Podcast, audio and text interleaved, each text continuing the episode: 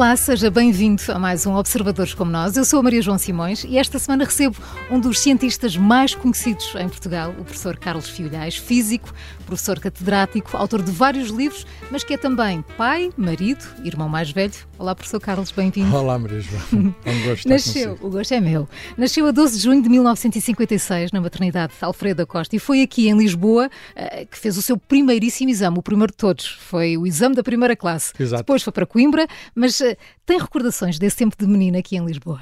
Sim, tenho recordações. Uh, eu, bem, as, perto do nascimento, não, óbvio. claro. Mas disseram que eu nasci, tem, estava informada, na maternidade Alfredo da Costa, que é uma verdadeira fábrica de portugueses. que lá nós fica português para sempre. Mas depois vivi na ajuda, uhum. na calçada do Galvão. e e isso tem recordações, porque só cá saí aos sete anos e, portanto, fui batizado, imagine-se, na Igreja dos Jerónimos. ah, Mania das toda aquela importância. Mania das Grandes, que era a igreja mais perto. Pois era. e, e, era a freguesia, a paróquia. E, e lembro-me, uh, recordações agradáveis. Uh, sei lá, uh, aprendi os números a a ler os portas da, da rua. Uhum. Uh, é muito perto de chegar cá embaixo aos Jerónimos, à Praça do Império. Uh, lembro perfeitamente do túnel que se passa para ir depois para o Padrão de Descobrimentos uhum. e para a Rosa dos Ventos. Eu fazia um ah e aquilo do outro lado respondia O eco! Já o fascinava essas e, coisas. E eu, de algum modo, o pátio do recreio ao fim de semana era ali a Rosa dos Ventos e, portanto, uhum. nascia à beira-tejo e tinha uma bela vista, aliás, de minha casa e eu fazia desenhos fazia desenhos de, com papel vegetal, daquele que se usava para embrulhar marmelada. Uhum. não, é, não, era ainda papel de engenheiro. e, e usava-se, punha na janela e fazia o casario ali para sobre o rio e etc. E, portanto, tenho boas recordações de infância. O jardim, uhum. o jardim agrícola, chamava-se na altura Agrícola Ultramar, agora tem o nome Jardim Tropical Sim. ou qualquer coisa. E, portanto, fui ali, uh, cresci ali feliz à beira-tejo, numa cidade que é extraordinária, a qual gosto sempre de vir. Uh, já deu para perceber e que eu conheço fala da sua boa disposição. O professor diz que herdou da sua mãe, que era dona de fino humor, mesmo nas maiores adversidades. Também é assim? É melhor encarar uma, uma contrariedade, um obstáculo de sorriso na cara do que de mau humor? Sim, eu, eu, eu tenho, dizem as pessoas, não é? Quem sou eu para me autoanalisar? É uma, é uma atividade que não me costumo dedicar. não gosto de olhar para mim, nem ao espelho. Eh, mas, mas o humor dizem que é algo que me caracteriza, quer dizer. Uh, é, é, às vezes a melhor maneira de encarar a vida. Quer dizer, uma pessoa uh, rir-se uh, ou põe os outros a rir, mesmo nas maiores dificuldades, uh, porque, uh, porque rir é sempre um escape. Aliás, rir é. E traz é, coisas boas, não é? é? É, quer dizer, do ponto de vista físico, fisiológico, sim, mas uhum. acima de tudo o rir é uma, o riso é uma manifestação, o humor em geral, pode não ser riso, pode ser só sorriso, uhum. é uma manifestação de inteligência, quer dizer, as, as pessoas. Uh, uh, tanto que eu já, já me pus a estudar essa questão do riso nos outros, do humor nos outros, e, e, e de facto uh, o, o, simples. uma anedota, por exemplo, uhum. a, a anedota consiste no, em virar as coisas ao contrário. Há sempre um efeito de surpresa. E, e isso precisamos disso na vida nas vezes na vida precisamos também da, daquilo que acontece na anedota, quer dizer, virar as coisas, uh, usar o efeito de surpresa. E, e, eu, enfim, dizem que, dizem que tenho uma. Uh, o sentido para virar as coisas quando elas parece que vão para um, para um lado eu a rir levo aquilo para o outro o seu pai era militar da Guarda Nacional Republicana era muito diferente uh, o que é que herdou dele? Meu pai era uma pessoa mais austera, eh, era, era, era, enfim, a própria, a própria função militar uh, enquadra as pessoas uhum. e informa as pessoas, né? e, e, era uma pessoa com uma grande disciplina e, e, que tentou comunicar isso. Vou dar um exemplo. o meu pai dizia-me que um horário cumpre sempre. Ainda hoje vim aqui a este programa cheguei a horas.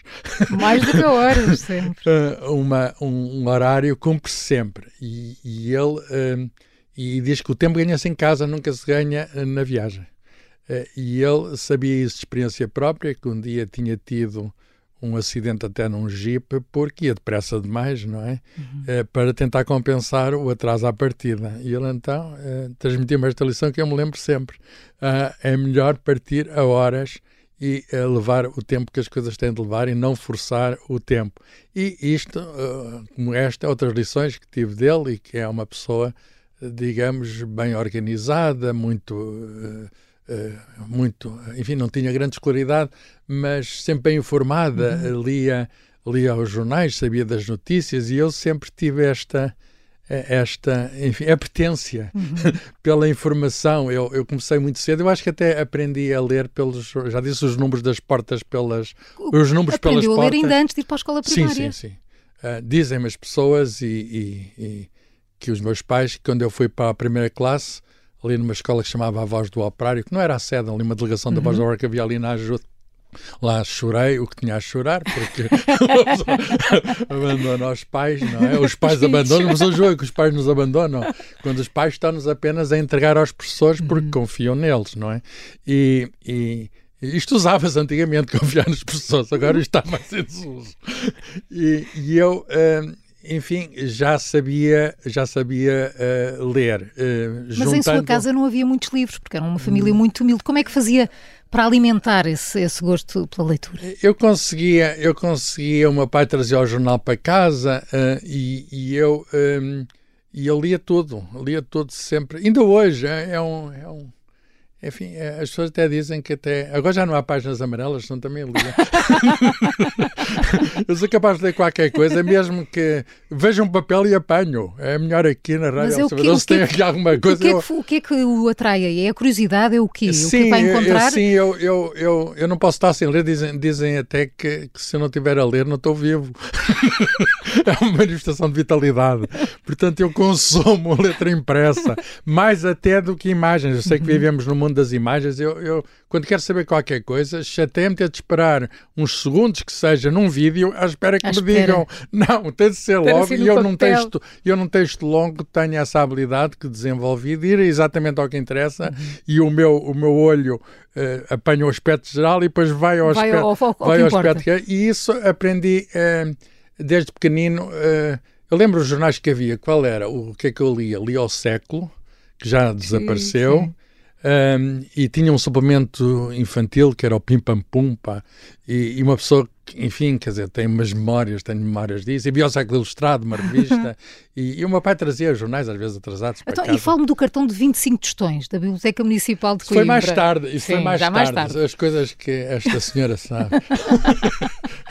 Li muitas pessoa, entrevistas. Pessoa, eu, eu, eu, eu, sei porquê, um dia no, no rádio Observador, na rádio não, no jornal Observador, uhum Uh, fizeram uma grande, uma das maiores que fizeram de sempre. É verdade. Uh, e, e, de facto eu aí contei como aquilo tinha de preencher aquele tempo todo, contei coisas que nunca tinha contado e se calhar está a reciclar algumas também, dessas coisas. Também, também, eu li muitas entrevistas, mas, não só mas aqui. Mas tudo, tudo o que disse até agora não, não, uh, só confirmo. Uhum. e portanto, mais tarde eu vou, para, aos sete anos, vou para vou para Coimbra, porque o meu pai foi lá colocado, uhum.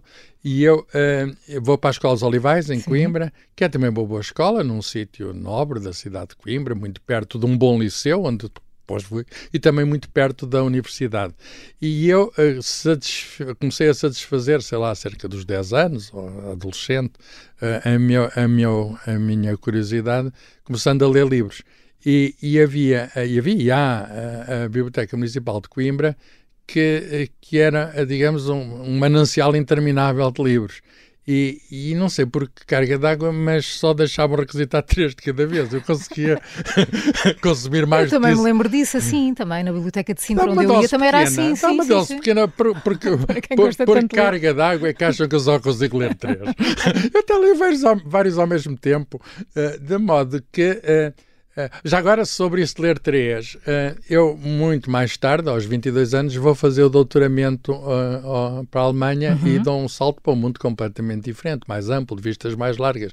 E então entrei numa, numa biblioteca da Universidade da cidade, que aquilo era interminável, podia-se ir até lá dentro, ao sítio onde se quisesse, coisa que em Portugal não estávamos Sim, habituados. Mesmo a da universidade, eram bibliotecas mais ou menos uhum. fechadas, uhum. com os balcões uhum. e etc. E eu perguntei quantos livros não dizíamos que podia levar, e eles disseram os que quiseres conseguir ler. Os que precisassem, se, se, precisasse, se precisava de algum saco, até me podiam emprestar. o que eu percebi, de facto, as bibliotecas não eram apenas para guardar livros, eram para guardar livros para serem lidos. E, portanto, eh, eh, eu paguei um cartão de leitor, ou os meus pais pagaram, na altura ainda não tinha rendimento, só comecei a ganhar com os prémios escolares no liceu e o meu dinheiro foi para comprar livros. E, e, mas acho que era 25 tostões ao ano, qualquer coisa era, desse género. Sim. E então uh, este cartão, uh, olha, é como a moeda do Patinhas, foi um grande investimento. porque eu depois comecei a ler e, entretanto, já ganhei muitos direitos de autor, porque já escrevi mais de 60 livros. Tantos livros, e, e, livros. e já fui diretor de uma das maiores bibliotecas do país, a segunda sim. maior, depois da Biblioteca Nacional, que é a Biblioteca Geral da Universidade de Coimbra, que tem a Biblioteca Joanina, que é, uhum. Digamos, uma, uma joia. E, portanto, uma das mais uma prestigiadas comecei, e do mundo. Comecei, digamos, eh, com essa ração pequena eh, e, a certa altura, foi minha também a responsabilidade de modernizar as bibliotecas e de, olha, informatizá-las, uh, introduzir, digamos, toda a. Todas as possibilidades que as novas tecnologias oferecem. O professor Carlos Filhais, portanto, escrevia, lia, desenhava, participou em concursos de pintura, Sim. sendo daltónico. Bem, os daltónicos só, só... Ganham um prémio internacional, é preciso sim, dizer. Sim, sim, está informada. Os daltónicos, eu sou daltónico e graças a isso uh, foi, uh, digamos, a desculpa que eu tive para, para, Não fazer tropa. Para não fazer tropa, mas também era fácil, uh, podia ter invocado outras coisas porque eu vou às, às inspeções Uh, em, em, já depois do 25 de Abril. Uhum. Exatamente, eu faço 18 anos no 25, em 1964 e, portanto, aí já não era preciso tropa para nada. a tropa tinha acabado praticamente e, portanto, uh, mas daltónico e, e, mas também não há um daltonismo completo. Mas, mas, enfim, aliás, cerca de 10% dos homens são daltónicos. As mulheres é muito raro. Por isso é que os homens se casam. para, ter, para, ter, quem ajuda a escolher a roupa lá em casa. É, é uma... Fala por mim. Tinha um lado mais rebelde. Como? Tinha um lado mais rebelde. Em, em adolescente. Em que sentido? Qual foi a coisa mais nem louca por, que nem, fez? Nem por isso. Quer dizer, fazia coisas malucas, mas, mas, mas enfim, não, nem, havia gente muito mais maluca do que eu. Um, uh, ah, só, só, para responder à questão das pinturas, tinha desde pequenino uma habilidade para fazer desenho, pintura, e um dia ganhei um prémio internacional da primeiro nacional da, de ferroviário, uhum. portanto ligado à CP, Uh, eh, e depois internacional, uh, portanto, foi um prémio para os jovens de pintura juvenil, mas em todo o mundo. A União Internacional de Hemisfério fazia anos e eu fiz um cartaz, digamos, que foi premiado internacionalmente. Podia ter ido a, aos 16 anos, podia ter ido a Paris, mas uh, na altura não foi. tive, sei lá, receio de ir a Paris sozinho, meu pai não podia, estava lá na, de serviço, e eu, e eu não fui. Mas vim receber o prémio Lisboa, ainda me lembro, pá, um, um, isto foi antes do 25 de Abril, não é? Uhum, um rapazinho vem aqui, aqui todo alinhadinho, buscar assim a medalha, lá tenho a medalha e um chequezinho. o cheque é que já não tem. Agora, coisas malucas, o cheque ardeu logo, já nem me lembro, já nem me lembro em quê, mas, mas na altura, enfim, o dinheiro ainda hoje dá muito jeito. Sim, sem dúvida. Olha, a, a pergunta, coisas malucas, as, as coisas mais malucas que eu fazia na altura, e que os meus pais não, de início não gostavam nada, depois habituaram-se, eh, é que eh, eu entrei num clube, aliás, ajudei a, formar esse clube e a desenvolver-se, de espeleologia, o que significa exploração subterrânea. Portanto, aos fins de semana, eu e uns amigos malucos uh, íamos para uns buracos debaixo da terra e acampávamos cá fora, às vezes até acampávamos lá dentro, chegámos a, a dormir lá debaixo da terra. E, e, e enfim, descobríamos, e, e eu passei muitos fins de semana nisso e descobri até, fui até das primeiras pessoas a entrar em algumas grutas e, portanto, descobri os mundos debaixo da Terra. Isso, de facto, é uma espécie de alpinismo ao contrário. Uh, e, e, com a diferença que no alpinismo há o problema das vertigens, ali é tudo escuro. é ao contrário. é tudo a descer. E, portanto, Sim, tínhamos, tínhamos coisas malucas, mas se quiser saber coisas que eu nunca revelei, deixem-me cá ver uma. Sabe que as pessoas, quando estão, uns rapazes de 16, 17 anos, entregues a si próprios, rapazes, também raparigas, embora havia menos raparigas, uh, faziam coisas malucas. Uh, uma delas foi, estávamos lá numa capela, num sítio do monte, e tinham-nos dado a chave da capela para, para podermos dormir lá dentro, porque era uma coisa. Pronto, as pessoas lá da aldeia confiaram em nós, etc. E houve uns que se lembraram, imagino, agora já posso contar isto passado tanto tempo, de fazer lá dentro, a altas horas da noite, uma missa negra. uma missa negra. Que eu nem sabia o que era isso, mas parece que há assim umas coisas, umas invocações satânicas, etc. E eu ali toda assustada, se calhar até o, dia, o, diabo, o diabo poderia, poderia lembrar-se de aparecer. Não apareceu o diabo. Nós é que éramos uns diabinhos. Correu tudo bem, felizmente. E como é que surge a física? Já sei que uh, tinha boas notas ah. a filosofia, ciências naturais. Como é que aparece a física? Eu vou, vou para ciências, embora tivesse jeito para letras e, uhum. e, e, enfim, gostava de filosofia, como disse, e, uh, e, literatura. E eu, eu, aliás, até mais tarde, quando eu vou para o doutoramento, eu dei uh, aulas de português a estrangeiros e dei aulas de português a, a filhos de portugueses e, e, de filosofia e de várias coisas. Eu dei, portanto, eu, eu, eu, eu gosto de letras e gosto de ciência, é muito difícil. Mas porquê é que então fui para a física? Fui para a física e comecei a ler, lá está, das leituras. Uh, uma pessoa. Um, as leituras são, são portas que se nos abrem uhum. uh, e, e, entramos nelas e vamos para outros mundos, porque nós somos o que somos primeiro lugar, devido aos nossos pais, que nos dão a herança genética, depois aos nossos professores, que nos transmitem, digamos, aquilo que é a herança cultural da humanidade, e a certa altura cabe-nos a nós escolher a parte dessa herança para a qual nos interessamos mais. E eu descobri isso, de facto, através da, da, do, dos livros de divulgação científica, alguns do Rómulo de Carvalho, António Gedeão, que fazia uh, livros de uma coleção Ciência para Gente Nova, e eu comecei a perceber que esse física ali era mais interessante que a física na escola, porque a física ali eram descobertas que se estavam a fazer, era, era um esforço humano para querer saber mais. E, e na os escola... seus pais não lhe perguntaram ao filho, mas isso dá para quê? Como os pais ah, claro perguntam quando é assim uma área fora claro do normal. perguntaram. E teve logo o meu, respostas? Pai, o meu pai perguntou, eu disse, sei, sei lá, sei lá, mais mas mais, mais, sei lá, não, não faço ideia, mas o meu pai também confiou em mim. Mas mais tarde, sei lá, quando eu fui diretor da Biblioteca Geral da Universidade de Coimbra e tomei posse, e o meu pai foi lá, ainda já faleceu, mas uhum. na altura foi lá assistir, eu não disse, mas pensei, ó oh, pai, uh, dá, por exemplo, para vir a, a, dirigir uma biblioteca tão bonita como esta. e, portanto, um é? físico dá para tanta coisa. Há físicos que, olha, há físicos que já foram uh, atletas medalhados olímpicos, uhum. há físicos que já foram sei lá, ministros e políticos, uh, tivemos aqui o caso Zé Maria Gago, e portanto há, há físicos para tudo. Olha, até há um, há um que é famoso no, nos Queen, que é o, Brian May, tem sim. um doutoramento em astrofísica. May, Ai, portanto, eu ainda não consegui. ainda não chegou essa fama. essa fama, mas a física é uma. Física é, uma, é a tentativa humana de descoberta de leis gerais de, do funcionamento do mundo. O mundo tem uh, regularidades e nós descrevemos-las através de, de, daquilo que chamamos leis. E, portanto, uh, é, é uma descoberta que em dois se faz, o que é o que é o, o que é que são feitas as coisas, como é que as coisas se organizam. Isso é fascinante e eu descobri que era fascinante principalmente a física moderna, quando entrei depois na universidade, a teoria quântica, etc. Apaixonei-me por isso e fiz carreira, digamos, muitos e muitos anos a fazer artigos. Olha, deu também, porque é que dá a profissão de física para correr o mundo. Uhum. É uma coisa extraordinária, porque a física é a mesma em qualquer sítio do mundo. Estive, sei lá, os sítios onde eu vivi, estive na Alemanha a estudar, mas depois estive na Dinamarca, Uh, depois estive nos Estados Unidos várias vezes, Brasil. depois estive no Brasil, depois estive em Espanha, vivi em vários sítios do mundo, para além de visitas mais, mais, mais curtas, sei lá, congressos no Japão, na China.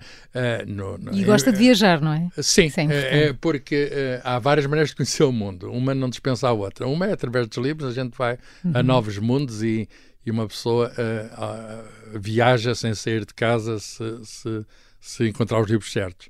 Outra, é lá mesmo ver como é, ver se os livros estão certos. Porque há, há, também fake news nos livros. Não? Ah, sim. Ah. É, o professor é casado com uma nutricionista, diz que sim. tem sido uma aprendizagem. Porquê? Bem, porque uh, eu posso também revelar isso, que conhecia porque precisei. Precisou? precisei. Em termos de saúde? Sim, uh, e, e, e, portanto comecei a. Precisei, de, tinha mais ou menos 50 anos, uhum. uh, estava demasiado volumoso. eu podia dizer maciço. maciço. E, e, portanto conheci uma pessoa que me ajudou e continuo a ajudar, mas agora não do ponto de vista. Na altura foi uh, conhecer nessas circunstâncias, mas uma pessoa pode conhecer qualquer pessoa uh, nas mais variadas circunstâncias. Uh, quer dizer, há quem conheça em cafés, há quem conheça, sei lá, na internet. Eu fui ao vivo e a cores e gostei. e porquê é que diz que é uma aprendizagem? uh, viver com alguém é, é, sempre uma aprendizagem todos os dias, é, é sempre uma maneira partilha, de podermos, podermos melhorar, de, de fazer coisas que sozinhos nunca faríamos. Uh, e de nos excedermos, de, também ultrapassarmos as nossas limitações, não é? E, portanto, um, ehm, se, se, me pergunta se eu, se eu, se eu, se eu estou bem, estou. é muito curiosa a Maria João. A sua mulher é católica? Uh, sim, sim. E, e, o, e, o, professor, como é que explica a existência de Deus? Os natais são particularmente difíceis? Eu sou, eu sou uh, é que um físico questão, questão cultural, quer uhum. dizer, sou, sou formado, aprendi a religião toda. Uhum. Uh, aliás, até sou padrinho de, de pessoas pela igreja e até o, os padres queriam-me obrigar e e obrigaram a fazer cursos e eu sabia aquelas coisas todas. Onde é que Jesus Cristo foi batizado, o Rio Jordão. Portanto, sou, sou culturalmente cristão. Sim. Agora, não tenho uma relação direta pessoal com Deus, aquilo que se chama uh, graça, que é uma coisa que, que, se nos é dada, não é? A mim não se foi dada. E, portanto, uh, recebi, uh, digamos, todo esse ambiente cultural através da família e da sociedade eh, mas não, não, não tenho, digamos, essa, eh, essa ligação uh, forte que, por exemplo, a minha mulher tem, uhum. uh, que, que preciso, consegue, consegue uh, eu vou usar uma metáfora, falar, falar com Deus. Com. falar com Deus. E, e portanto, um, enfim, Deus é, é, é algo que que, que, se impõe à humanidade, é uma categoria humana porque a maior parte das pessoas são crentes. Eh, eu tenho uma relação de enorme respeito e de diálogo, porque eh, Deus é uma presença avassaladora no mundo nesse sentido, uhum. no sentido em que a maior parte das pessoas acreditam nele. São várias formas, etc.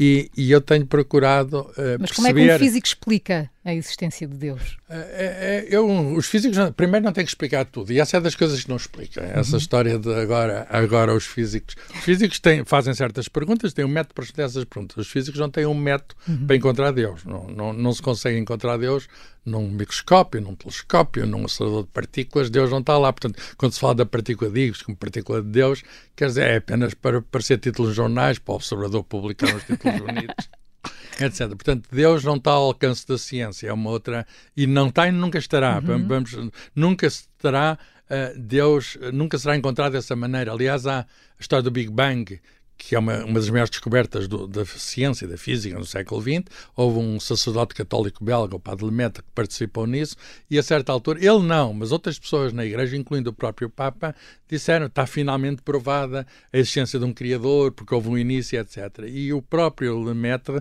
disse mais cuidado, porque uma coisa é a ciência, outra coisa é a religião, e esses domínios tratam de mistérios diferentes. Uhum. Quer dizer, os, os, para a ciência uh, para os mistérios da ciência, e nós estamos sempre a desvendá-los. Nós temos um método para uh, os, os, os, mistérios da religião, há aquela coisa indescritível que é a graça, digamos, essa, essa a fé, se quisermos, essa ligação, mas de facto não há, é um tipo de experiência de, de de experiência do divino, não é? Mas não se aplica, não há, há também alguma racionalidade, não digo que claro. não, mas há um lado que, que escapa à racionalidade, não é? Há um lado que escapa à racionalidade. E, portanto, são coisas diferentes e a ciência não tem que se meter nessas coisas. O que tem, houve no passado alguma sobreposição, veja-se uhum. o caso de Galileu, mas hoje acho que as coisas estão mais ou menos resolvidas, pelo menos neste sítio do mundo, uh, e o, a atitude tem de ser de diálogo com a religião. E, portanto, um, uh, é, é Vamos lá ver, eu quando eh, tenho ido a vários encontros da, da igreja, me convidam para isto e para aquilo, e eu não vou, uh, com certeza, uh, dizer que uh, fazer afirmações sobre Deus, claro. mas vou fazer afirmações sobre aquilo que a ciência diz sobre o mundo. Uhum. E, e, isso acho que é, acho que interessa a todos, porque toda a gente quer saber quem é, no fundo, a ciência resume-se a isso: quem uhum. somos, em que mundo vivemos, uhum. desde quando é que existimos, para onde é que vamos. E são perguntas que a ciência faz, em parte responde, com muitas limitações, em parte responde, mas que no fundo, se formos ver bem, a, a religião também procura responder. Um, o mistério é diferente e mais amplo, quem somos, etc. No fundo, é sempre, essa, é sempre esse o diálogo que, que, que nós temos, connosco próprios, uhum. não é?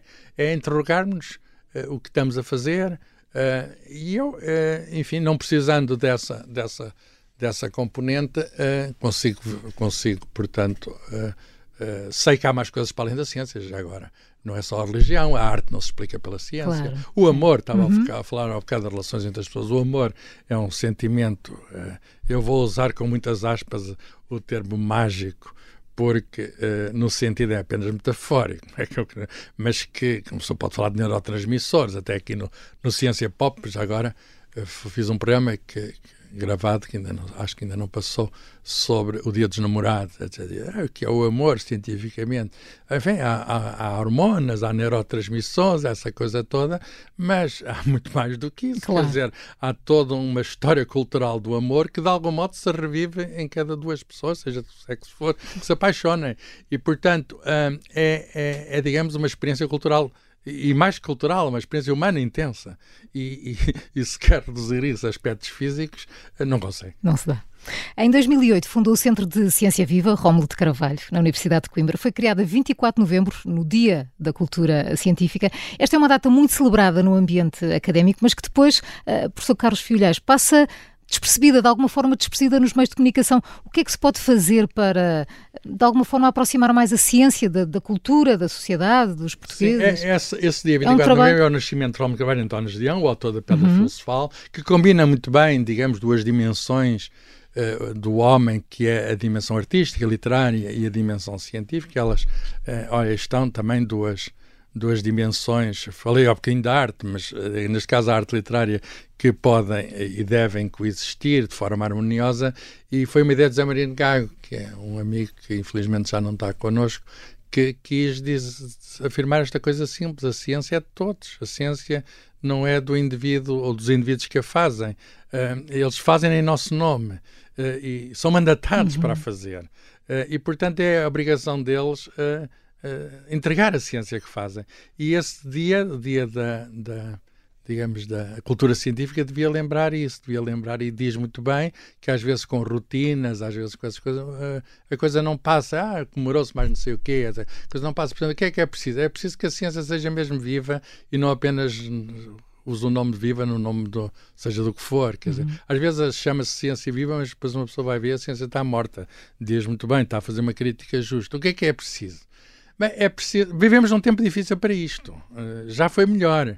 No tempo em que eu me lembro que depois do doutoramento, quando vim para Portugal, anos 80, é, havia uma enorme As estranhavam até o termo, né? o que é um físico, o que é que um físico Exata, faz, Exatamente, é? exatamente. Eu dei uma entrevista na altura, uma das minhas primeiras entrevistas, Uh, já depois de doutorado, cheguei cá de novo e dizia assim umas piadas, e ah, é aqui um tipo novo, uhum. diz aqui umas coisas, umas graças, etc.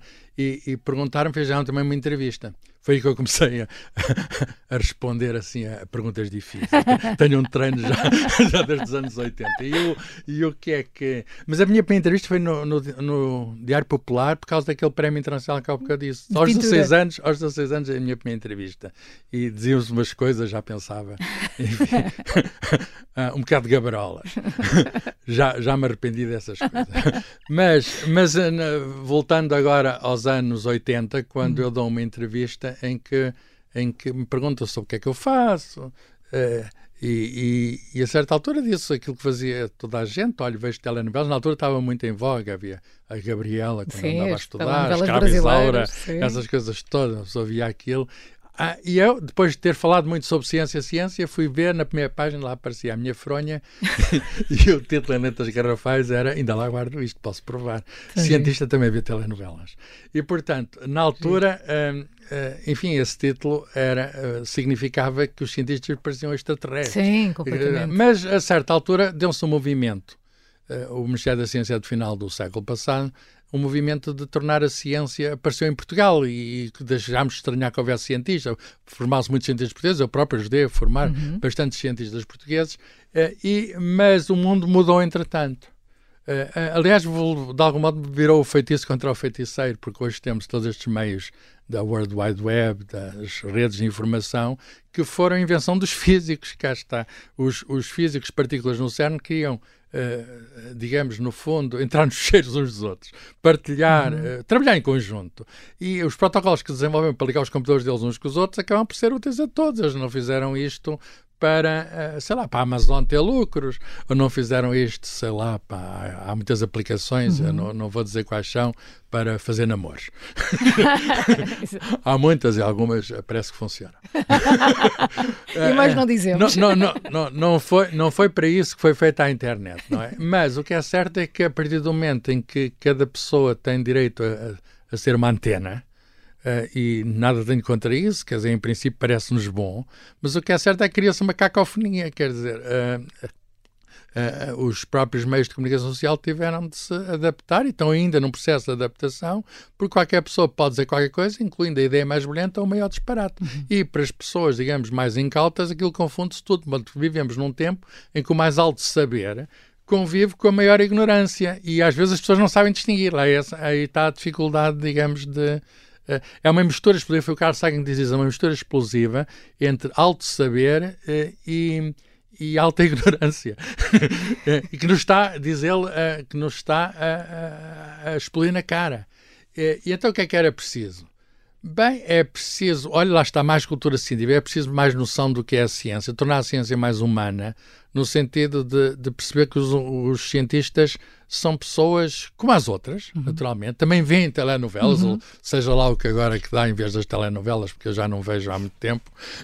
mas acho que não dá. vê televisão? Mas não costuma ver televisão? Não, vejo uhum. um outro jogo de futebol. Oh, já agora, cientistas, vai ser amanhã. O título, o título vai ser Cientista também vê jogos de futebol. uh, vejo um outro noticiário, uma discussão e, e, e uhum. pouco mais. Uh, e pouco mais. Uh, até porque tendo a internet uma pessoa pode, qualquer coisa que tenha importância, vai lá, vai atrás e vê, pode escolher. Então, posso ser, posso ser muito é mais, mais meu tempo sim. e gosto mais de consumir impresso do que em consumir em forma visual. É uma questão também de, de hábito de digamos, de vida, quer dizer, uma pessoa, cada um é como é, pá, uhum. deixem-me ser assim, deixem-me ser assim, quer dizer, eu, eu consumo jornais e revistas como há pouca gente consome. Quer dizer, tenho o quiosque quase por minha e conta. E gosta de recortar ao sim, fim sim, sim, sim, sim, sim. Eu, eu, eu, às vezes, para fixar as coisas, enquanto estou a ver, e depois recorto aquilo e ponho para o lado e, e, parece que nunca mais se calhar lá vou. Mas só o facto de ter feito aquele gesto e ter separado Fixou para o lado, aquilo, fixei fixou. aquilo e muitas vezes, às vezes passado meses, sei que houve uma notícia que apareceu, que eu destaquei e se procurar um bocadinho encontro lá no meio dos papéis todos. Só passado muito tempo é que, é que faço uma limpeza de fecheiros. E portanto ainda uso fecheiros em papel, com certeza também navego na internet e essas coisas todas.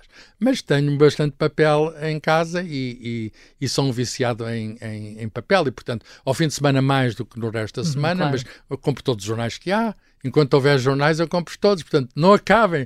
Não acabem. E, e, é preciso, nesta época, é preciso, nesta época, combater, uh, digamos, mais que nunca, a, a ignorância, uhum. porque um, a ignorância é muito atrevida, a ignorância põe-se em bicos de pé, chega muito alto e, e, fala muito alto. E está por todo lado. E, e nós, com a ignorância, não vamos longe.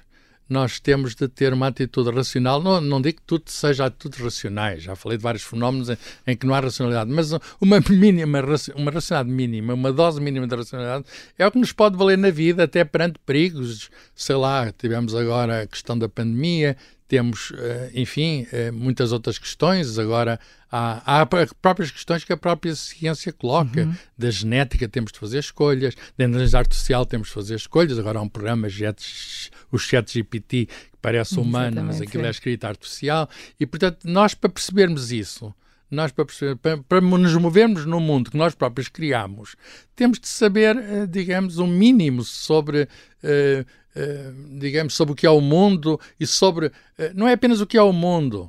Uh, é como é que nós sabemos o que é o mundo. Por outras palavras, não é apenas a ciência, é o método científico. Quer dizer, é como é que nós. É que ser humano, humano significa Homo sapiens. E, e, e, às vezes estamos muito no homo e pouco no sapiens. é preciso sermos mais sapiens. E, e, isso pode nos ajudar em situações. Enfim, eu sei que as emoções às vezes são são levam-nos para situações que são muito complicadas, mas é preciso um mínimo de racionalidade e, portanto, eu procuro sempre uh, estar informado e tentar usar alguma, alguma racionalidade e tentar espalhar esta, esta procura de racionalidade. Uhum. No fundo, isto é, é da ciência, quer dizer, esta, uh, tentar encontrar lógica, tentar encontrar explicações, excedem muito a ciência e, portanto, é algo que os cientistas podem partilhar e, e, é uma coisa que eu me tenho dedicado com, ah, com mais ou menos êxito, às vezes sem êxito nenhum, mas isso não me faz, uh, não me faz desistir. Aliás, uh, é que é? Tenta, tenta outra vez, uh, falhar, dizia o Samuel Beckett, falha uma vez, a seguir falhas melhor. E vais continuar a falhar, mas cada vez melhor. Sr. Carlos Filhais, estamos quase no intervalo, mas e um programa não chegava para uh, expor tudo o que fez e o que faz, mas e quando não está a trabalhar, uh, como é que passa os seus tempos livres? Como é que é a sua relação com os seus irmãos mais novos, os dois, o Rui e o Manel, o seu filho? Passam muito tempo juntos? O filho está cá em Lisboa, não é? O Rui está, também. Hoje vou, hoje vou estar com ele uh, e, e, portanto, já, já é um, digamos, já tem 20 e tal anos, é engenheiro. Uh, e tem a vida dele. Uhum. Uh, os meus dois irmãos também já são crescidos. já são um bocadinho mais crescidos. mais crescidos. E, e, eu direi que cada um tem a sua própria vida. Encontramos uhum. Natal ou em algumas ocasiões, às vezes dos anos ou isso, mas não, não E os seus é, tempos livres como é que são? Não, não, que é, que não é uma coisa, não, não temos, estando, sendo uma família, eh, não temos, digamos, uma relação de uhum. convívio eh, digamos, de, muito frequente, uhum. mas, eh, mas somos irmãos. O, o a questão que é que faço fora dos tempos livres? Olha, boa pergunta. Uh, fora dos tempos livres ou nos Não, tempos fora... nos tempos livres? Fora dos tempos livres está a trabalhar. Uh, olha, gosto, gosto e faço isso todos os dias, aliás, até por, por receita médica. Um, eu tenho um, um a um, a um Receita médico, médica que não da sua, da sua mulher nutricionista. Foi um médico mesmo fisiatra que, que me disse que era preciso eu caminhar todos os dias, pelo hum. menos uh, uma hora, etc. E portanto que era. E falo? E, fa, faço, faço, arranjo um grupo de pessoas, às vezes com a uhum. mulher, com outros amigos, e fazemos todos os dias. Às vezes chover, às vezes prejudica um bocadinho, mas uh, andar num sítio, numa floresta, 45 minutos, etc. É uma coisa muito extraordinária. É uma pessoa, uma pessoa, ou nos fins de semana à beira-mar, uhum. etc. Portanto, isso são coisas que numa praia deserta, são coisas que nos enchem. Eu vou usar uma palavra que não esperam vir de um físico, nos enchem a alma. Gostou desta, Maria João? Esta ficou perfeita para chegarmos ao intervalo. Estamos assim no fim da primeira parte com o professor Carlos Fiolhais. Vamos fazer uma curta pausa para as notícias e já voltamos a percorrer a história da sua vida. Volte connosco até já.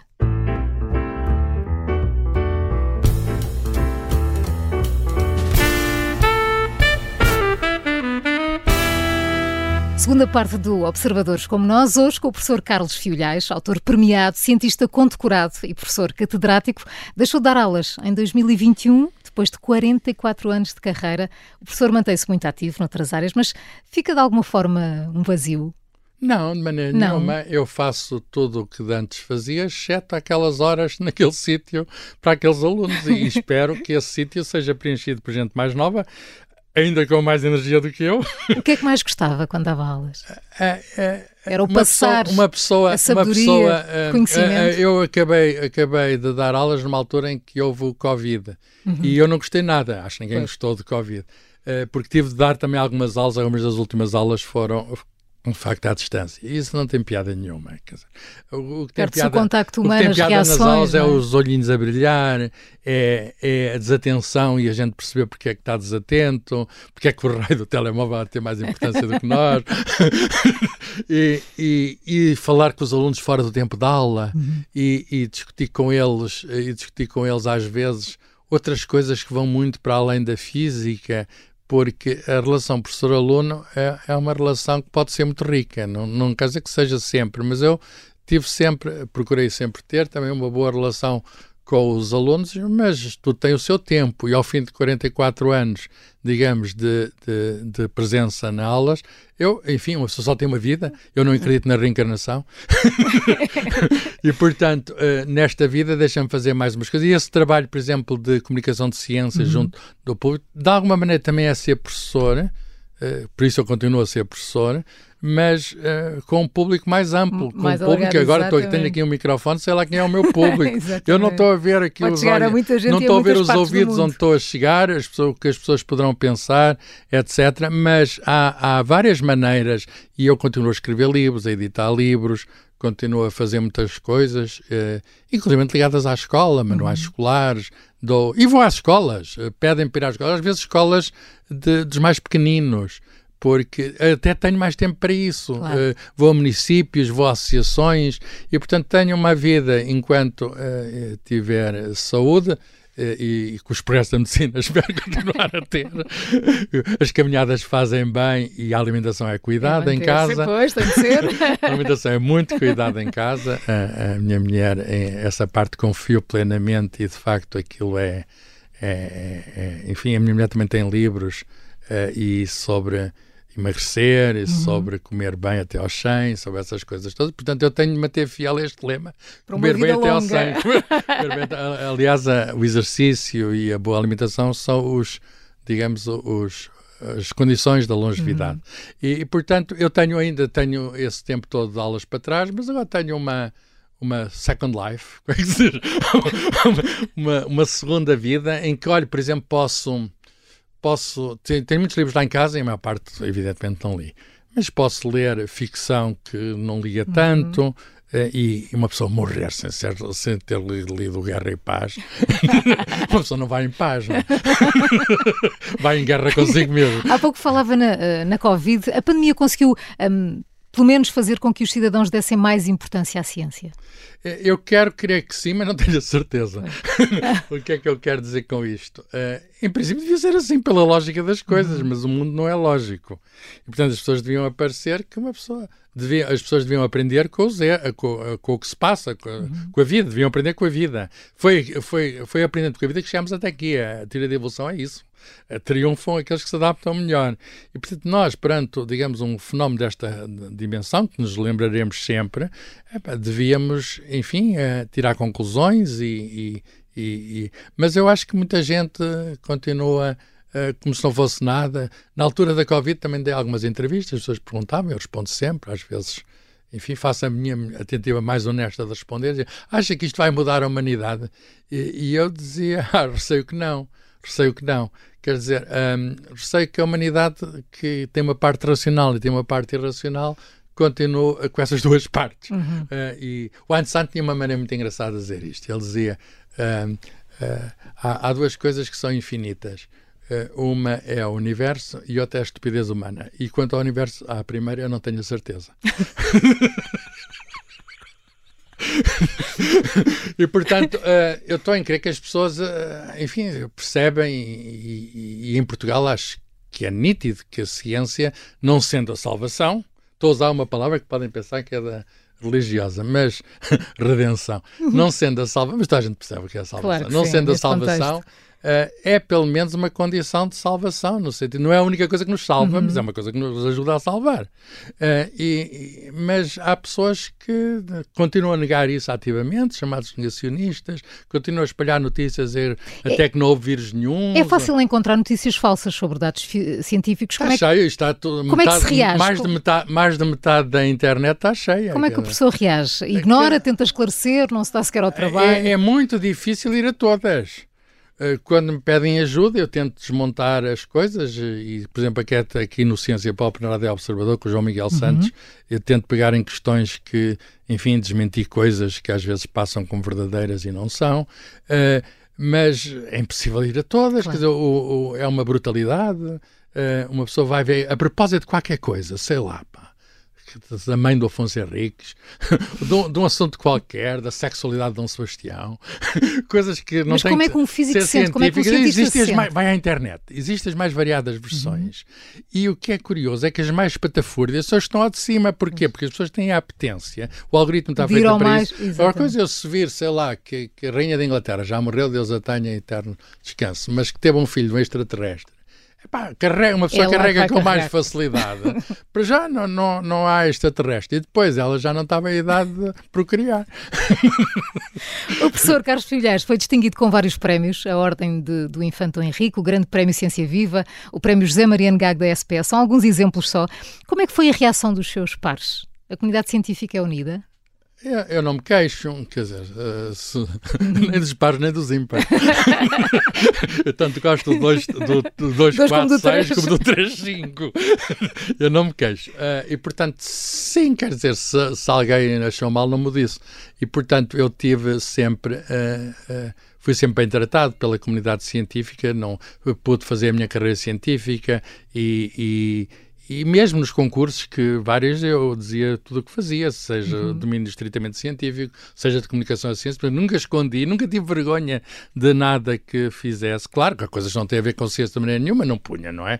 Mas coisas que de algum modo têm a ver com, com ciência, como esta da comunicação, eu punha e devo dizer que nunca ninguém na, nesse processo fez alguma observação e dizer, olha, você andei a perder tempo uhum. a espalhar a espalhar eh, a ciência pelo mundo. E, portanto, eu tive sempre boa relação com a comunidade, embora uh, eu saiba que, uh, enfim, que há epifenómenos de. É a palavra difícil, epifenómeno. Mas há, há, há, circunstâncias excepcionais em que as pessoas são, são, são criticadas por. Tá, em vez de estarem a fazer ciência pura e dura, estarem a fazer outras coisas. Eu acho que, felizmente, já não estamos nessa fase e, e a ciência precisa de chegar ao público. E as pessoas sabem isso, os uhum, cientistas uhum. sabem isso. Sabem que se não, se não chegar ao público, se não chegar à sociedade, se não houver base social da ciência, a, a, a ciência não pode existir. A ciência existe porque é uma vontade coletiva.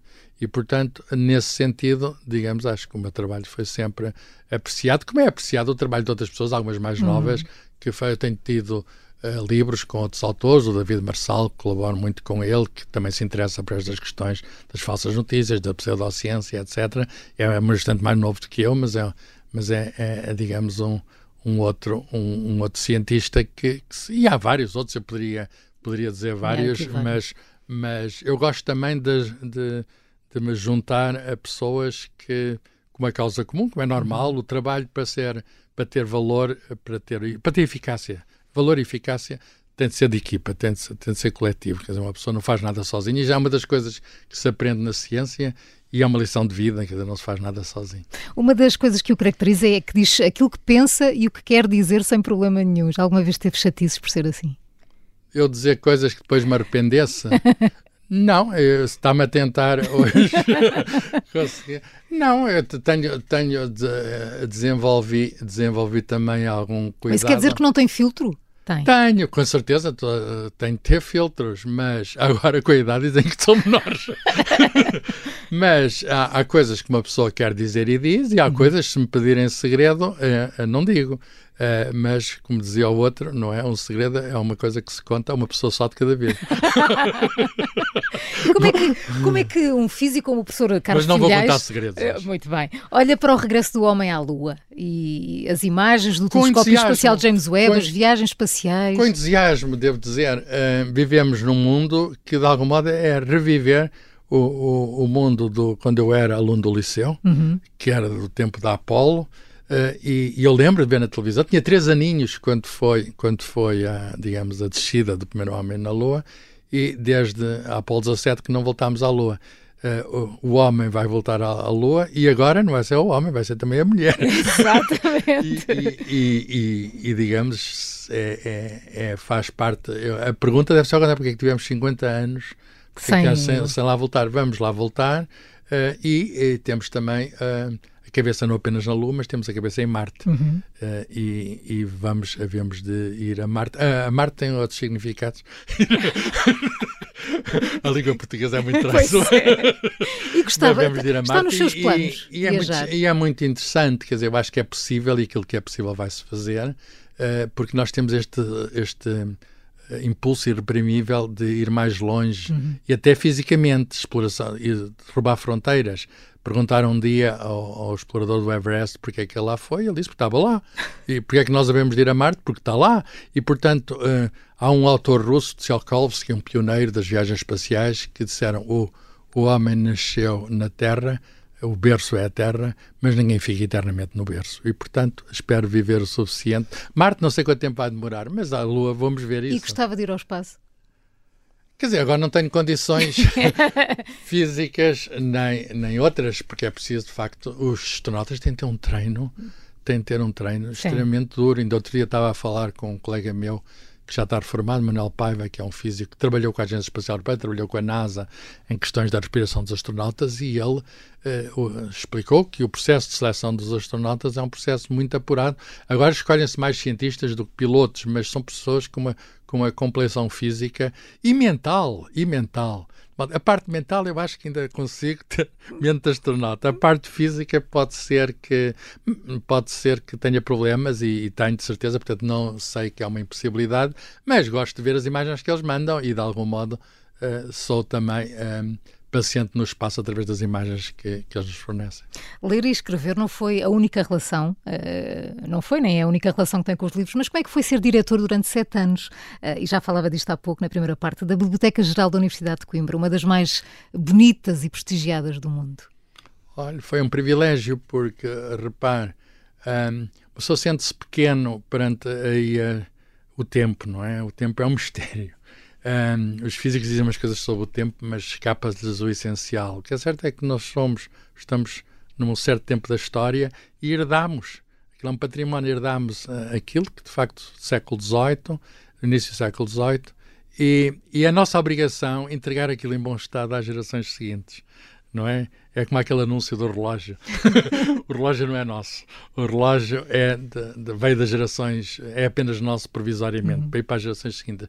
E aquilo, de facto, é um templo de sabedoria, eh, é, é uma obra de arte, mas é também, eh, digamos, é uma arca de tesouro, também no sentido em que está ali o saber ancestral, naquela forma magnífica que é o livro, e, portanto, se me perguntarem, eh, enfim, ao bocado falámos de religião, Vou agora usar apenas linguagem imagética, metafórica. Se me perguntarem o que é que fiz para ganhar o céu, está lá o São Pedro e eu, e eu chego lá é uma, e, ele a guardar aquilo, que é, se eu entro, se não entro, o que é que fizeste? Eu, vou dizer, olha, guardei os livros e muitos livros que eu livros eram vossos.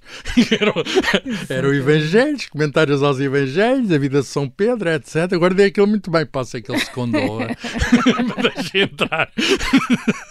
Todos os anos, por altura da atribuição do Nobel da Física, é solicitado pela imprensa. Nunca diz que não. Às vezes o problema, não, não digo que não. Uh, às vezes o problema é conseguir estarem todos ao mesmo tempo. Uh, e, e, isso não consigo, não é? E é costuma acertar coisas... no vencedor? Como? Costuma acertar no vencedor. Bem, às vezes, às por exemplo, do ano passado, sobre, sobre, digamos, os fenómenos de informação quântica, se não era no ano, era no outro. Uhum.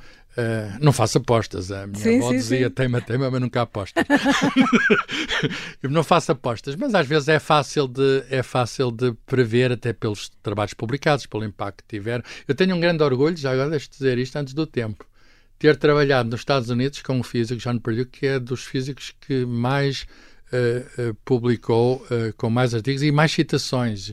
Eu tenho um artigo que tem mais de 20 mil citações em conjunto com ele, e mais de 20 mil citações é um recorde português. Claro que é, é somos uma, nós somos seis, mas é, é, um, é um trabalho que teve um, houve 20 mil trabalhos que nos, que usaram o nosso trabalho, o que é uma coisa uh, verdadeiramente extraordinária. E esse meu colega, João Perdeu, mais velho, uh, está indicado há, há, alguns anos para uhum. Nobel. Porquê? Porque eles veem pelos registros de publicações, pelo, pelo impacto que, ele teve e, portanto, eu, Nobel enfim, é uma coisa muito, muito distante, mas pelo menos conheço um potencial novo. E, aliás, conheço, ah, com certeza, conheci já vários Nobels, alguns antes de o serem. Vários, não é Nobel, Nobel, alguns antes de o ser. Por exemplo, há um que, na área em que eu trabalhava, chamado Walter Kohn, de, de, origem europeia, mas depois foi para o Canadá e para os Estados Unidos, ainda não era Nobel e ele era judeu, e, e foi, eu fui à Sinagoga de Lisboa com ele e ainda me lembro, é a história extraordinária, eles queriam identificar as pessoas, porque havia atentados no Médio Oriente, e, e ele pôs-me aquilo na cabeça para uhum. entrar, etc. E os seguranças, todos engravatados, que, que perguntaram-lhe Where do you come from? Uh, porque não conheciam a pessoa de lado nenhum. E ele um, deu a eles e a mim uma lição que eu não esqueço e que já repeti noutras circunstâncias. Ele respondeu what does it concern you? O que é que, que, o senhor, o que é que, é o que, é que, tem, o, o que é que o senhor tem a ver com isso? Entrou, empurrou, entrou, pá, vou, estou a entrar na igreja, vou à missa. e, portanto, é, é, há liberdade religiosa e, portanto, não tenho de perguntar de onde é que eu venho, quem é que eu sou, etc. E eu já me aconteceu isso, não numa igreja, mas não sei, ah, quem é o senhor? Mas nunca experimentei isso numa discoteca. mas não, não, também não costumo ir muito. E o professor Carlos Filhais, imagina-se ganhar um Nobel? Não, eu já disse que não, é impossível, porque temos de ser realistas. Há, há pessoas, o que eu fiz foi muito pequeno comparado com aquilo que esse meu colega, João Perdue, fez e que é, de facto, uma obra espantosa. E, portanto, eu, eu pude, pude trabalhar ao lado dele e sei a diferença. Quer dizer, sei lá, é como um jogador a pôr-se ao lado do Messi, para não falar do Ronaldo, que agora parece estar em baixo de forma. um jogador a pôr-se ao lado do Messi, e o Messi faz coisas há muito tempo que quase ninguém faz. Mas trabalha-se para ser o melhor. Sim, eh, uma pessoa pode sempre melhorar, isso vale na ciência e vale na vida. Eh, que, que eh, o humano é aquele que não, o, o, que não é humano é aquele que não aprende. Portanto, a humanidade consiste em aprender. A desumanidade consiste em não aprender. Quer dizer, e, e, e eu procuro sempre, enfim, fazer mais, fazer melhor, aprendendo com os melhores. Uhum. E isso é, na ciência isso é muito nítido. Uma pessoa só pode ser melhor. Uma das maneiras de uma pessoa progredir é juntar-se aos melhores. E, e, há pessoas melhores que nós. E eu sei isso muito bem. Eu tive com até colegas meus, desde, desde muito novo, quando eu, quando eu fiz o doutoramento, epá, há pessoas que são de facto extraordinárias. É, é, é que são melhores que nós. E, e, é preciso ter a humildade de reconhecer que a gente dá alguns contributos e, e podemos esforçar por dar ainda mais, mas há pessoas que que têm capacidades intelectuais e outras que conseguem. O Ronaldo é mais físicas. Mas também há é, capacidades mentais. Uhum. Hoje o físico não consegue nada sem o mental. Uhum. E, portanto, hoje em dia, uma pessoa está a falar de esporte, é preciso ver, não é apenas uma questão de física. É uma questão de, eh, de, de empenho e, e, o empenho é da pessoa toda, corpo e mente. E, portanto, na, na na ciência, eh, enfim, eh, na física é mais a questão mental. É preciso uma pessoa agarrar-se a um problema, dormir com ele, agarrar-se a ele toda a noite. Eh, na, na noite seguinte, continuar agarrado ao problema. O fim de semana passou com o problema. Até o entender perfeitamente. Até, até deixar de ser problema. Palavras suas. Sempre tive esta atitude social. Pedem-me coisas, se souber, faço, e se não souber, aprendo e faço. Qual foi a última coisa que aprendeu para poder fazer? Olha, está-me tá assim a perguntar exemplos de coisas que eu não sabia, não sabia, não sabia fazer e, e, aprendi para fazer. Mas todos os dias temos atitudes dessas na vida uh, perante uh, desafios novos. Por exemplo, há bocado estávamos a falar de um programa de inteligência artificial uhum. que é novo. Quer dizer, uma pessoa tem de se inscrever, tem de se registar, como muitos outros programas informáticos, e tem de começar a falar com o fulano. Eh, e, e, isso é uma aprendizagem também. Eu não sei se o programa aprende, se calhar a inteligência artificial corresponde, portanto, também uma aprendizagem, mas eu aprendi, e isso é um, é uma, é um assunto que me fascina uh, neste tempo que, é que vivemos, até que ponto, qual é a parte humana que pode ser uh, imitada, pelo menos imitada, uhum. uh, emulada, se quisermos, por uma máquina. E, portanto, eu aprendi a falar com uma máquina. Não deixa de ser fascinante. Não, e, não é? e estou intrigado, porque a máquina tem, diz umas patetices, claro, mas também mas surpreende-me. E há certas uh, profissões, eu estou convencido, uh, que as máquinas vão tomar conta do, do mundo, por exemplo, tradutores, a uhum. tradução vai ser automática, vai se melhorar. Ou, por exemplo, condutores, uma, qualquer máquina pode guiar muito melhor do que eu, quer dizer, né? tem mais sensores. Eu não tenho, eu não tenho sensores, sei lá, de ultrassons, eles estão infravermelhos. E, e, portanto, eles conseguem, e, e eles têm GPS, essas coisas todas, e não há dúvida nenhuma que no futuro vamos viver nesse mundo. Mas isso preocupa-o ou não? Sim. Onde é que eh, fica não, a parte não, não da, das emoções? Eu, eu, mentiria, mentiria se temos de estar preocupados. As máquinas também, olha, há questões como as dos empregos. Uhum. Quer dizer, uh, uh, os físicos talvez não seja o caso. Será que. Mas há experiências. Será uhum. que máquinas podem fazer artigos de física? Pelo menos resumos a pegar no material e resumir, e parece que já fazem. Mas Uh, os jornalistas também podem estar preocupados, porque pegarem notícias assim em bruto e dar apenas a informação, sem comentário, sem contexto. Mas preocupa-o só essa parte ou a questão de se depois faltarem as emoções, as relações? Eu acho que isso nunca vai faltar nunca. Essa parte não me preocupa. Eu acho que o humano é, é de algum modo irredutível e estou convencido. Fala-se muito da, do transhumano, que é, digamos, o fim do humano uhum. e aparecer, digamos, uma máquina que, que tem todas as capacidades humanas, todas vírgulas, quer dizer. É, enfim, esta afirmação não tem nada de científico, mas há certas coisas que os humanos são capazes, sei lá, o sentido artístico.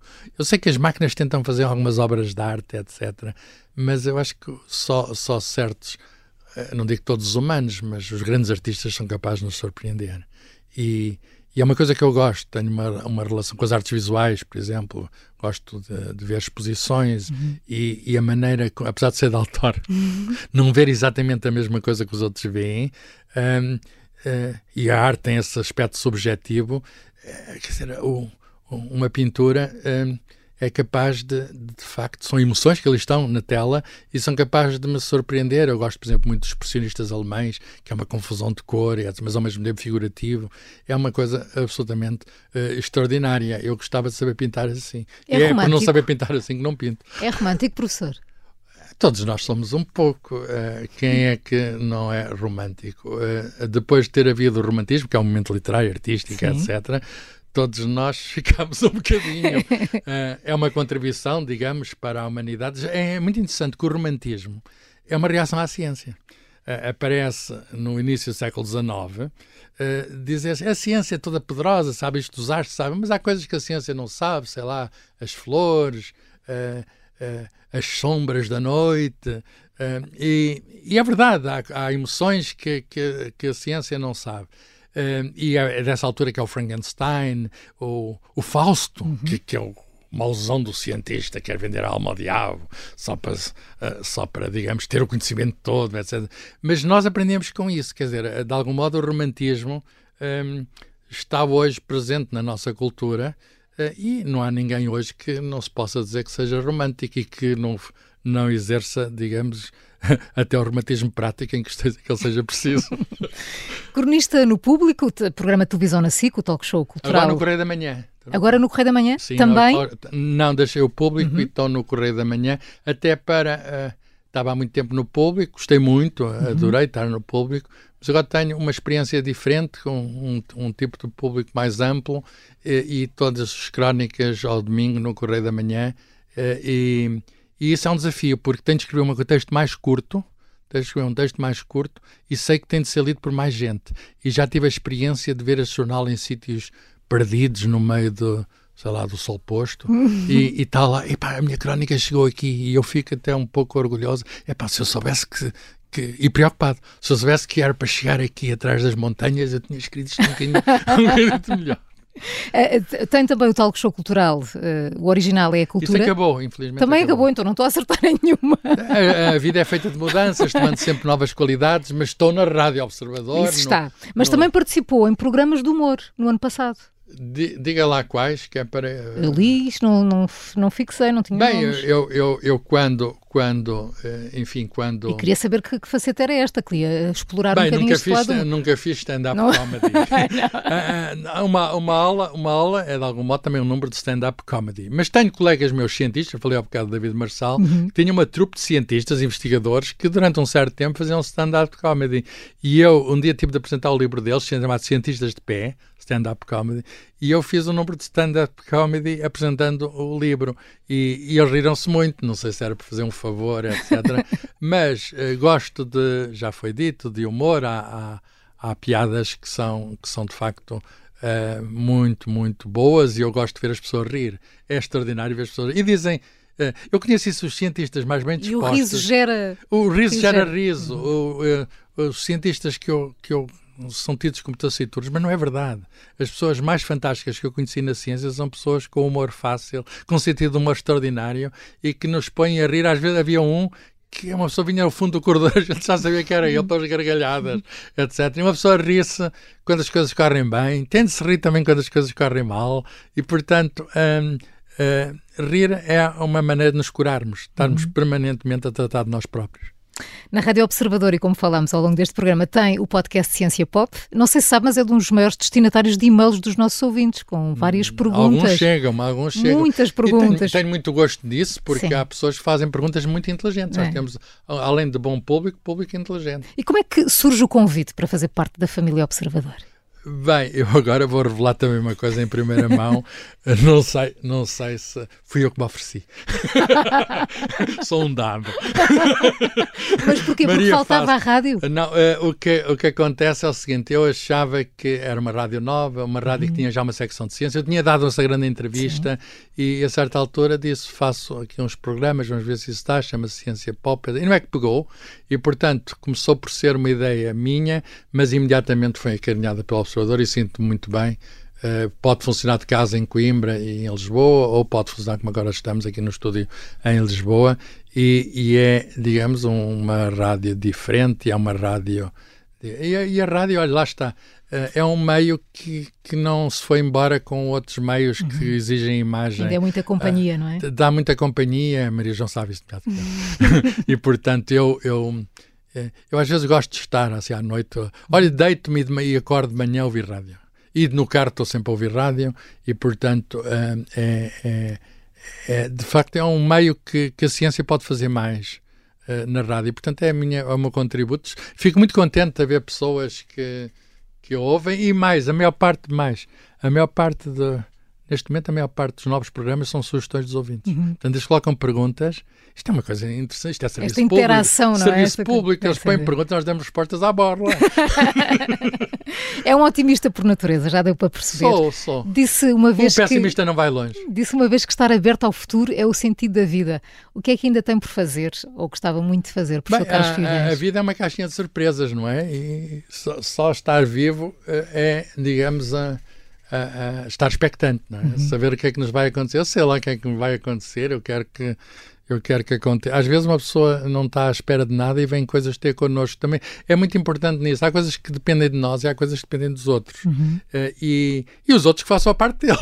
É? E a nós cabe-nos estar receptivos, é isso? Uh, a nós cabe-nos ter todas as antenas abertas e por isso é que eu digo que tenho uma, uma receptividade quando eu não quero que a ciência, no, no meu caso que eu procuro protagonizar, que se imponha às pessoas, uhum. se imponha ao que quer que seja. Bem, no caso da Rádio Observador, abrir exceção. mas mas uh, é preciso também que as pessoas procurem para haver, digamos, um encontro feliz, para haver um encontro que seja fértil, quer dizer, é preciso haver dois lados. E, portanto, uh, uh, eu nunca gostei da ideia de catequizar ou doutrinar, etc. Vamos aqui ensinar as pessoas. As pessoas são inteligentes, as pessoas, em princípio, uhum. deviam ser, eh, honrando o nome de Homo sapiens, uh, embora eu sei, como já disse, que há exceções. Mas são exceções também intervaladas. Eu estou convencido também que, no meio dessa estupidez toda que vemos por aí espalhada, também há algumas intermitências de, de inteligência e ao contrário, a gente mais inteligente também tem ali uns buracos. tem alguma coisa na sua lista do por fazer? Há países que não visitei e gostava de ir. Islândia, Noruega, tenho o fascínio, digamos, destes países mais. Como é que é possível uma pessoa chegar à minha idade e não ter ido à Islândia nem à Noruega? Ainda tem tempo para ir. Uh, mas há coisas que já vou programar e que vou fazer. Gostava de fazer um passeio no Mediterrâneo e vou fazer no próximo verão, ali pelo lado da Grécia, Turquia, um veleiro. Uh, e isso é, é, é algo. Olha, a ver se é o seu lado romântico também. Ah, claro está, velejar. uh, e, quer dizer, a largueza de vistas, o mar, o mar de facto é, é atrai-nos a todos e é uma... A maior parte do nosso planeta é água, não é? E, e, e são sítios, olha lá, está muito românticos. É? Se, se, algum dia uma pessoa estiver desiludida ou cansada de alguma coisa, veja um pôr do sol uh, uh, junto, ao mar, junto ao mar. Veja o sol pôr-se ao mar com as, as cores sempre diferentes todos os dias não é? Uh, o mesmo Sol, a mesma Terra, nós aparentemente os mesmos, mas todos os dias temos um filme novo ao pôr do sol. Professor Carlos Filhais, que bom que foi conhecê-lo e ouvir as suas partilhas, a sua história, ter uma honra de, de, partilhar isto consigo, ter estes minutos consigo. Muito obrigada. Prazer foi meu. Obrigada, obrigado. tive muito gosto. Obrigado. As maiores felicidades. Obrigado, o mesmo si, obrigado. Eu sou a Maria João Simões, obrigada pela companhia. Até o próximo Observadores como nós.